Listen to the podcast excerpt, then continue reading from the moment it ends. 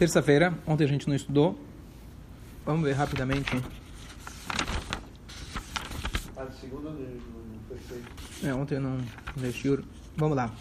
É, o Rumash de hoje ele é a base para três Masertot, três livros de Gemara muito estudados em Yeshivot. Eles se chamam Baba Kama, Baba Metzia e Baba Batra. Quem já ouviu falar? Baba significa portão.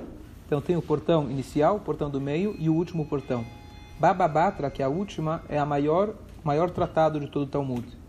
E todos eles, os três, têm o denominador comum, têm o mesmo inicial Baba, portão, que eles tratam sobre problemas financeiros, monetários, vizinhos, sócios, compra, venda etc. É, Esse é o tratado da Gemara? Tratado da Gemara. E a base, e a base de tudo isso está nessa nessa paraxá. Com certeza tem outras alusões de outras, mas está nessa paraxá e mais especificamente no Rumash de ontem e de hoje. Então, por exemplo, aquela regra que ele fala que se alguém é, se alguém roubou, ele tem que pagar o dobro. Não é em toda situação Cinco que você paga. né? Depende. Você paga às vezes do- o dobro.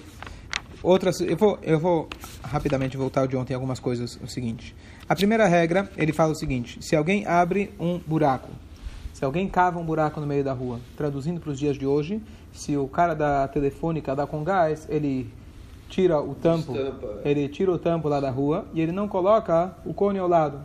No Brasil não é muito incomum, tá certo? E alguém cai lá dentro.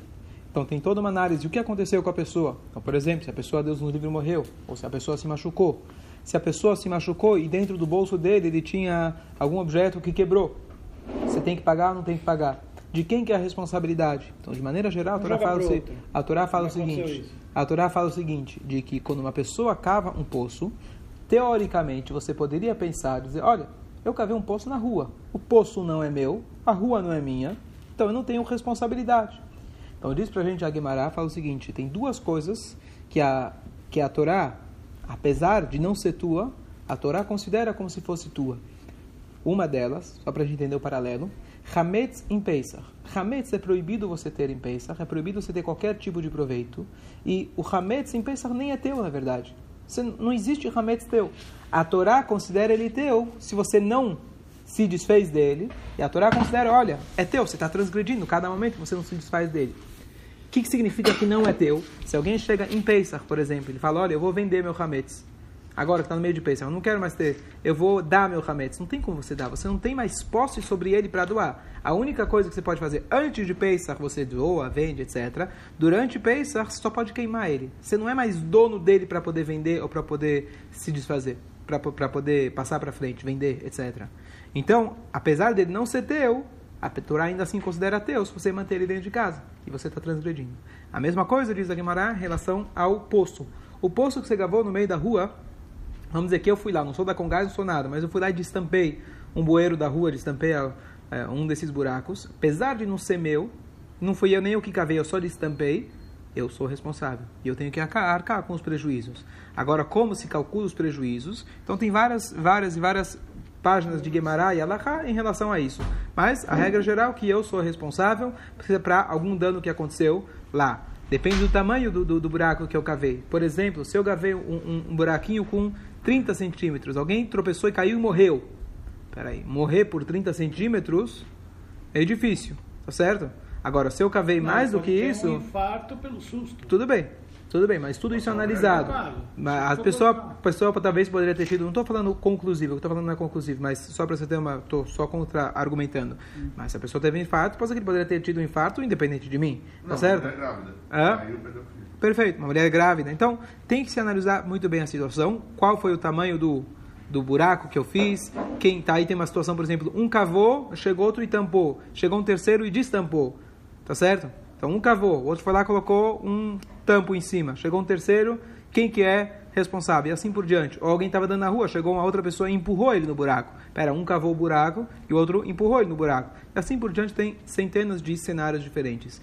O importante para nós assim, que essas discussões na Guemará, apesar de dizer, bom, não são tão frequentes. Número um, o cenário da Guemará não é frequente, a gente não tem boi e vaca andando na rua, mas os conceitos, sendo eles bem aplicados, são muito práticos nos dias de hoje em todos os tipos de problema e todos os tipos de leis é, do dia a dia, tá certo? Então, acabei de dar o exemplo do buraco. Você pode dar centenas de outros exemplos. Aquele cara que, nos Estados Unidos é mais frequente, aquele cara que tropeçou num buraco na rua e processa a prefeitura, tá certo? Isso é muito comum.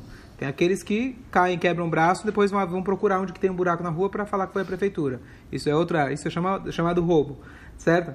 Mas é, a ideia de que sim, se tem um obstáculo na rua, se não estava bem sinalizado a rua hoje em dia, pegar, por exemplo, o sinal não estava funcionando, não estava bem sinalizado de quem que é a culpa, fulano falou, passou no vermelho, mas para você estava vermelho, sei lá, vários inúmeros cenários, tudo isso é a base, a base de tudo isso está nessas Gemarot. De novo, essas regras funcionam para o povo de Israel. A gente não deve impor essas regras em nenhum outro país, etc. Isso aqui se funciona, mas a, a, a lógica sim é muito importante. Isso aqui, mas além de tudo essa é a vontade de Hashem. Aproveitando, de quem que é a responsabilidade lá de Brumadinhos, lá? Brumadinhos, como chama? Brumadinhos, certo? Governo, vale. Um, julga, um, um joga para o outro, apesar de que agora não é hora da gente apontar, apontar dedos, tentar ajudar, se é que ainda dá para ajudar, né, algum sobrevivente, etc. Muito bonita a, a atitude de Israel, sem ganhar um centavo, e que Hashem possa proteger a gente. Mas esse tipo de coisa, tá certo? Tirando agora o aspecto emocional, de quem que é a responsabilidade. Então tem que ser muito bem analisado, tá certo?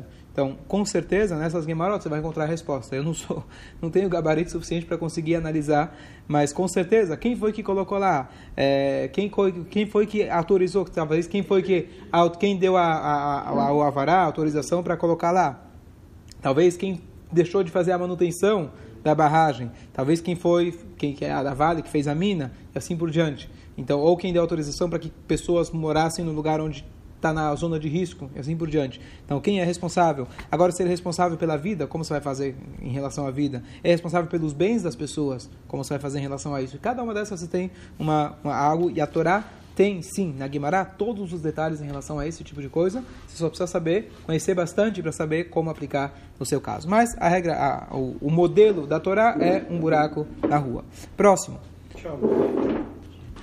Próximo caso, muito clássico da Guimará, que também a gente pode aplicar nos dias de hoje, que é o seguinte: se você tem dois bois e um boi chifrou o outro, tá certo? Então tem uma regra geral que as primeiras três vezes as primeiras três vezes, as primeiras três vezes que um boi chifra um outro boi, ele é chamado um shor tam.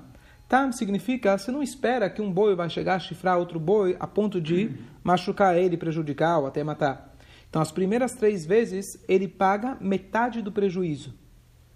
E a segunda, e a partir de lá, ele se torna um shor muad, é um shor já chifrador, um boi chifrador, e a partir de então ele teria que pagar, se ele chifrou mais do que três vezes, isso já é demais, o dono já devia, devia dar precavido, se você não se precaveu, então você vai ter que pagar, arcar com todo o prejuízo do segundo boi que foi atingido. Mas para se decifrar isso, como que é esses casos, etc., se o, por exemplo, que chifrou, ele varia menos do que o boi que foi chifrado. Então, como se faz isso? Uma outra coisa que surge na minha cabeça que a camarada discute bastante. Esse meio, esse meio valor que você paga, vamos dizer que ele prejudicou um segundo boi, matou o segundo boi, e ele causou um prejuízo de 200 reais. O segundo boi valia 200 reais, estou chutando qualquer valor. Então, a Torá fala que você vai pagar quanto? 100 reais, metade, tá certo? Esses 100 reais é uma multa ou é um, uma, um ressarcimento? Ressarcimento. Presta atenção. Qual a diferença entre uma multa e um ressarcimento? Multa, se alguém passa, se alguém passa no farol vermelho, não prejudicou ninguém, não aconteceu nada, nada para ninguém, Baruch Hashem, e chega no final do mês ele ganha uma multa em casa.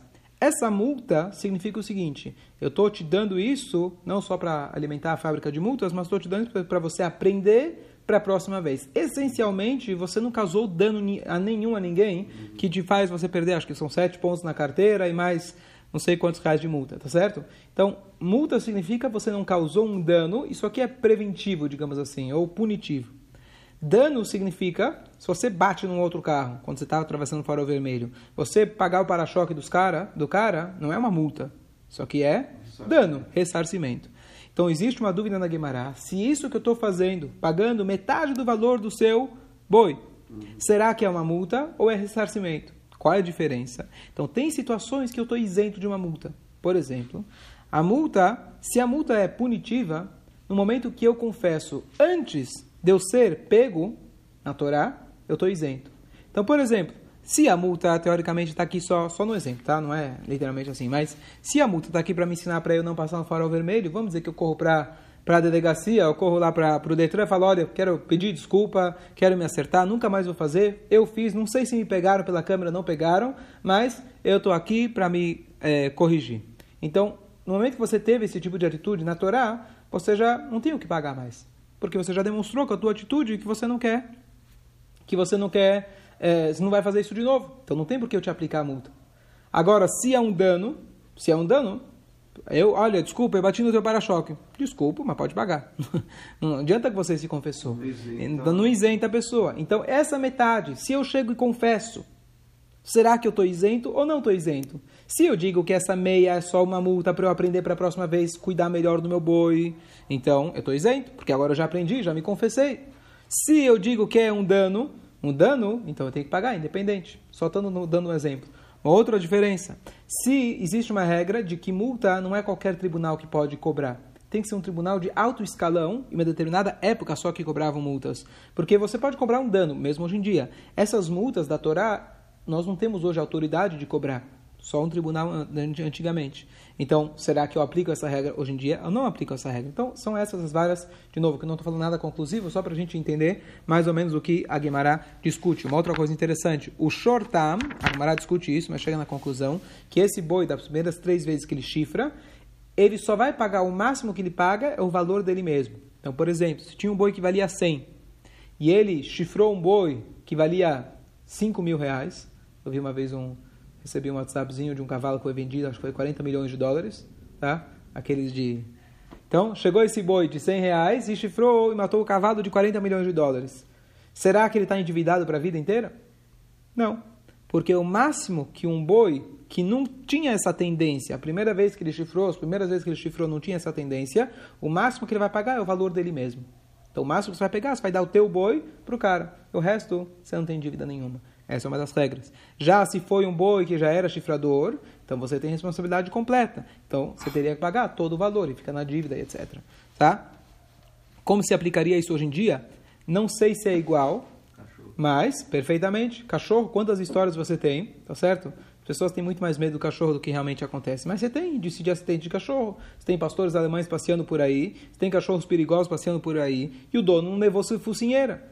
Peraí, qual é a raça do cachorro? Esse tipo de cachorro ele tem uma tendência, ele tem uma natureza de morder qualquer um por aí, e você não cuidou e se deixou que ele mordesse uma criança na rua? Que tipo de responsabilidade você tem? Então isso tudo tem que ser muito bem avaliado. Eu não sei se pode se aplicar exatamente igual, mas com certeza essa base da Guimará vai te dar base para, se fosse no cenário onde eles vão para um tribunal, de poder aplicar a multa necessária, aplicar a pena necessária para que o dono é, a, a, já aconteceu comigo uma vez, eu estava entrando no, no, Como chama lá? Na frente da sinagoga antiga, lá o supermercado, que já faliu agora, na esquina da Angélica. Futurama. Futurama. E tinha lá uma, uma moça, pelo jeito era uma empregada, estava lá com um cachorro maior que ela. E eu estava passando, eu estava vestido de preto, né? Não sei o que. O cachorro começou a latir de um jeito, ele derrubou a mulher no chão. Uau derrubou a mulher no chão. E eu comecei a berrar com ela, a gritar. As pessoas olharam para mim como se fosse que eu sou um, eu sou um ET, né? Mas, sério, você tem um cachorro desses. Assim, tava latindo para mim, enorme, enorme o cachorro. Então, que tipo de... Que tipo... Não, graças a Deus eu fugi, fui embora. Nem peguei minha compra. Tá certo? Graças a Deus estou aqui para contar a história. Mas tem uma pessoa aqui na sinagoga que tem um cachorro e ele me contou, ele teve um problema sério que o cachorro dele mordeu alguém na rua. Tá certo? Então, como que faz? Então, essas coisas é, é um ótimo, é um ótimo exemplo. Perfeito. Minha avó perdeu um cachorro. Tua avó perdeu um cachorro? Perdeu porque na época se tocava campanha, se colocava a mão para dentro da...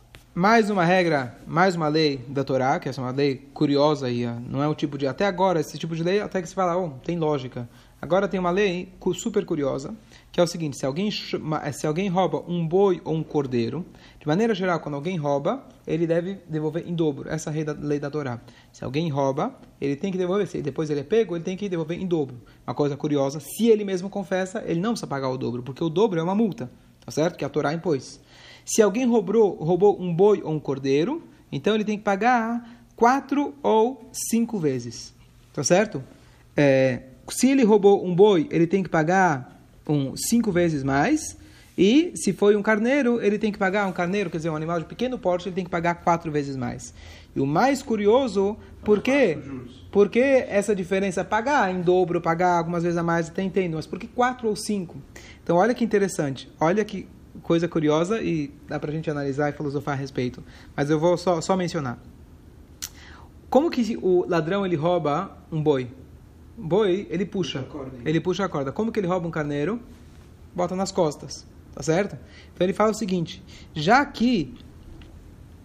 É, então, já que o carneiro, o ladrão, ele se, ele se envergonhou, ele foi desonrado, ele se desonrou para levar nas costas, você dá um desconto para ele.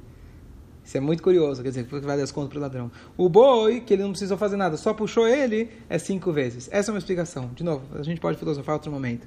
A segunda explicação fala o seguinte: é, o, o, qual, que é qual que é a função de. Qual que é o propósito de um boi? O boi ele trabalha, certo? O boi ele puxa o arado, tá certo? Um carneiro não puxa arado. O carneiro fica comendo, ele engorda, engorda ele para depois sacrificar. Ou para lã, mas ele não faz nada. Então a Torá fala que, a segunda opinião diz, a primeira ele fala no, no, na, no Midrash, que ele fala que porque o boi você tem que pagar mais, porque você deixou, ele, você fez com que ele deixasse de trabalhar. Enquanto que o carneiro não trabalha. Então aqui a gente aprende qual a, grande, a grandeza, o valor do trabalho. Por isso você paga uma multa maior para aquele que você, e, e, você interrompeu ele, você impediu ele de trabalhar. Próxima regra, tem muita coisa, rapidamente.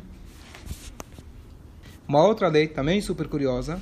Se entra alguém bamarteret, marteret significa aquele cara que ele cava um buraco, ele cava um, um buraco de fora da tua casa, e ele vai, de repente, você acorda de manhã, tem um cara dentro da tua casa. Conseguiu burlar todas as, né, passar todas as...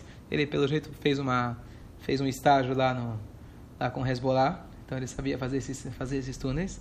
Ou, na verdade, fez um estágio aqui no Brasil, não sei se vocês sabem, mas um dos maiores roubos da história foi num banco do Brasil, a umas duas quadras de distância que eles foram lá e cavaram, né, uma quadrilha inteira cavaram por muitos meses, fizeram todo onde foi? Fortaleza. Em Fortaleza, os maiores roubos, roubos da história. Só no Brasil nunca pegaram dinheiro, quanto? 160 Milhões. milhões. 160 milhões de reais, tá certo?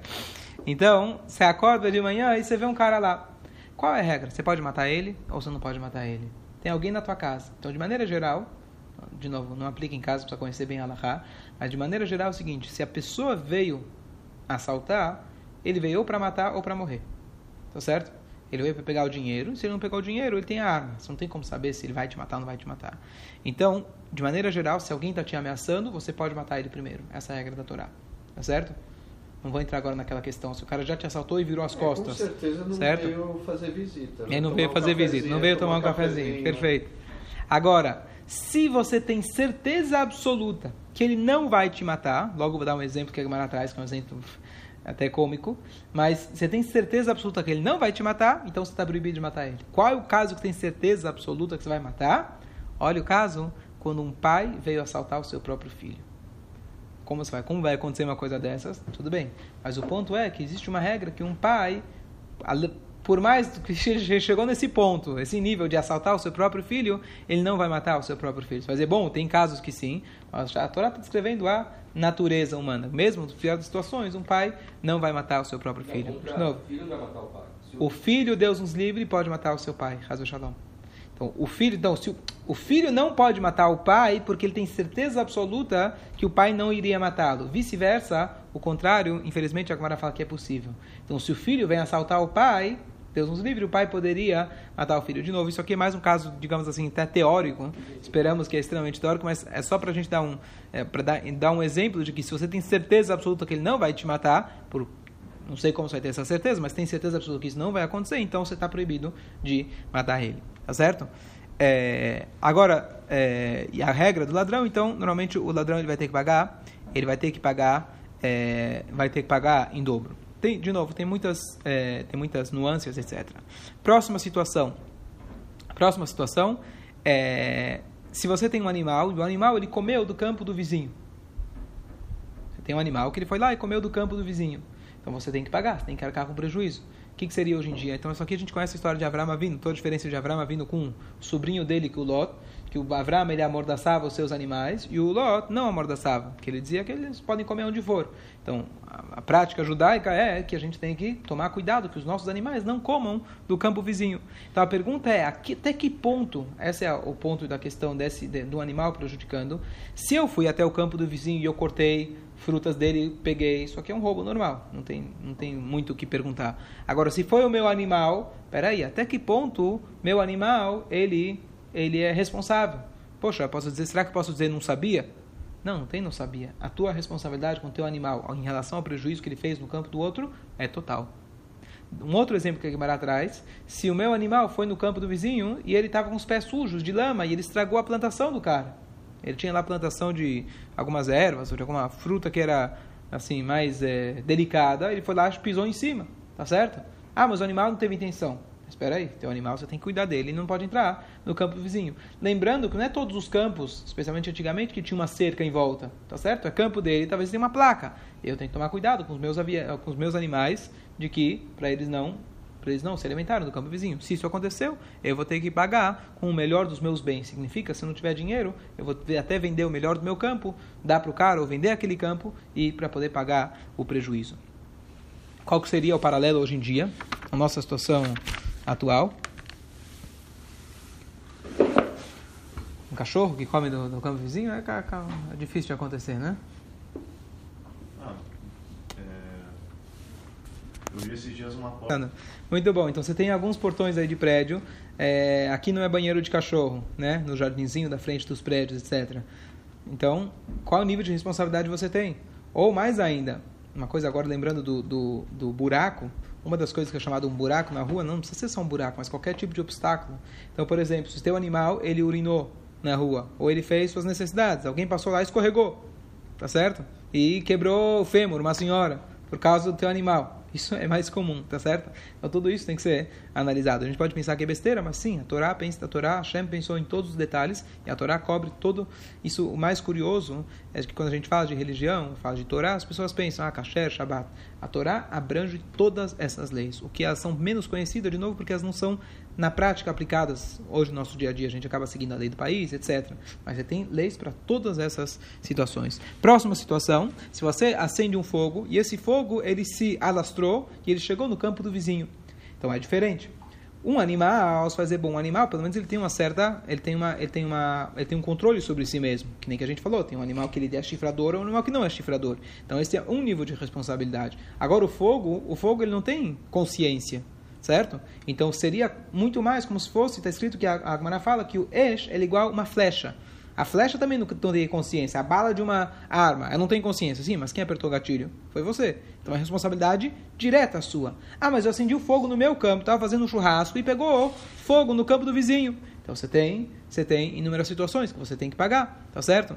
Ah, mas é aí que acontece numa situação que a Camara traz, se dentro do fogo queimou a casa do vizinho. Aí depois ele fala, dentro desse do palheiro que você queimou, tinha lá objetos super preciosos que se quebraram. Como você vai provar? Tinha lá um milhão de reais em notas. Eu escondi dentro do meu palheiro. E agora, graças a teu fogo, você tem que me pagar esse um milhão de reais. Como você vai provar? Eu não tenho que provar, isso aqui estava na minha casa, você foi lá e queimou, me paga. Então, tem toda uma situação. O Mara fala, será que é normal alguém guardar 100 milhões dentro de um palheiro? Será que esse cara pode realmente alegar que ele tem todo esse dinheiro? Então você tem toda uma análise que você faz para saber se realmente você pode culpar o outro para pagar esse dinheiro, que mal ele tem prova, se ele tinha ou não tinha. Será que ele tem provas que ele colocava o dinheiro e assim por diante? Então tem inúmeras situações em relação a isso, mas com certeza a pessoa tem a sua tem a responsabilidade. E outra situação que fala, por exemplo, se você acende uma fogueira e vem um vento, um furacão, Quer dizer, só um furacão poderia ter transportado o teu fogo para o campo do vizinho. Você colocou uma distância adequada, você colocou, não acendeu na areia, não acendeu perto de árvore, você colocou água ao lado, você fez toda a proteção do mundo. E vem um furacão, literalmente, que era inesperado. Será que você tem responsabilidade? culpa é... Então, se, talvez isso transforma num desastre natural, já não é mais minha culpa. Então, tem várias, várias é, nuances em relação a isso. Próximo caso, que também é super famoso na Guimarães, de novo, só estou pincelando para a gente conhecer um pouco. Essa paraxá está cheio de, de coisas e muitas vezes a gente acaba passando e, e não estuda, fica até sem, sem saber nada dessa paraxá, de tão complexa que é. Mas Nem no mar. No mar você já viu acidente com surfista, mas você vê muito mais surfistas salvando gente do que comprar acidente. Então, próxima situação, alguém chegou e ele emprestou, ele deu, ele emprestou um objeto para o amigo. Chega no dia que ele deveria devolver, ele fala, onde está o meu objeto? Ele fez João sem braço. Não conheço. Você não emprestou nada. E aí, tem várias situações em relação a isso. O cara, então, ele vai lá, ele vai lá e jura. Tá certo? Eu juro que não te devo nada, eu juro que você nunca me deu objeto nenhum. E depois que ele jura, tem duas situações. Uma delas é que você descobre, tá lá, ó, tá vendo aqui? Provei que tá aí na tua casa, por exemplo. Então, a pessoa teve, tem que devolver em dobro, porque não deixa de ser, não deixa de ser um um roubo, tá certo? É... E aí tem uma outra situação, se ele confessa em parte, então, por exemplo, chega alguém para o outro, a gente aprende dessa lei também. Chega alguém para o outro e fala, olha, você me deve 100 reais. Ele fala, não te conheço, prova. Não, não tenho provas. Mas eu te devo 50. 50 eu devo. A Torá fala que então você deve jurar que deve só 50 e não os outros 50. Isso chama modé bemiktsat. Conf, conf, é, confessa em parte. Uma confessa parcial, uma confissão parcial, ele deve jurar. Qual que é a lógica disso? Primeiro que está na Torá, mas a lógica disso é o seguinte. Provavelmente, se alguém chega e fala, você me deve 100, eu falo, não, você tem que provar. Se eu falo, não, deixa eu embora, eu vou embora e acabou. Mas se eu falo que eu devo 50, provavelmente o negócio é o seguinte. Você me emprestou 100, tá certo? Eu não tenho a cara de pau de falar para você, eu não te conheço. Você me ajudou na hora que eu precisava. Mas eu também estou sem grana, estou meio apertado. Então o que, que eu falo? Eu vou falar que eu devo 50, tá certo? E aí me dá um tempinho, eu ganho tempo. Lá na frente, se eu puder, eu pago os outros 50. Então o que, que a Torá fala? Na hora que você já entrou no mérito da situação, você falou sim, eu te devo, te conheço, você me emprestou e vou te pagar os 50, então muito provável que você deve mais 50 também. Você só não está com dinheiro, com, com coragem de negar total. Então, o que você faz? Tem que jurar sobre a outra metade. Isso chama Modé Bemiktsat. Então, isso inclusive é um paralelo que a gente pode ter na vida em geral. Quando a pessoa... Aconteceu isso? É bem, né? mais ou menos. Quando a pessoa já falou mais ou menos, não posso ter certeza absoluta, mas já tem uma grande suspeita que alguma coisa tem. Tá certo? Chama Modé Bemiktsat. Eu uso como exemplo quando a gente fala do, do, do Mitzrayim. Cientistas que querem explicar de que Moshe Rabbeinu era inteligente, ele sabia quando ia ter a baixa da maré, ele sabia quando ia vir a praga do sangue, etc.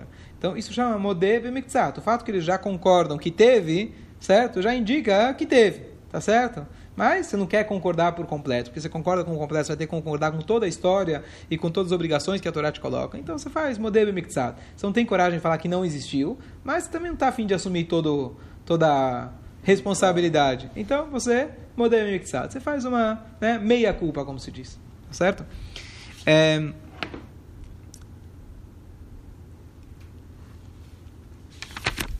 E a próxima uma regra, não tem muita, muita coisa. Bom, amanhã a gente continua. Bastante coisa para falar a respeito. Deus, amanhã a gente continua.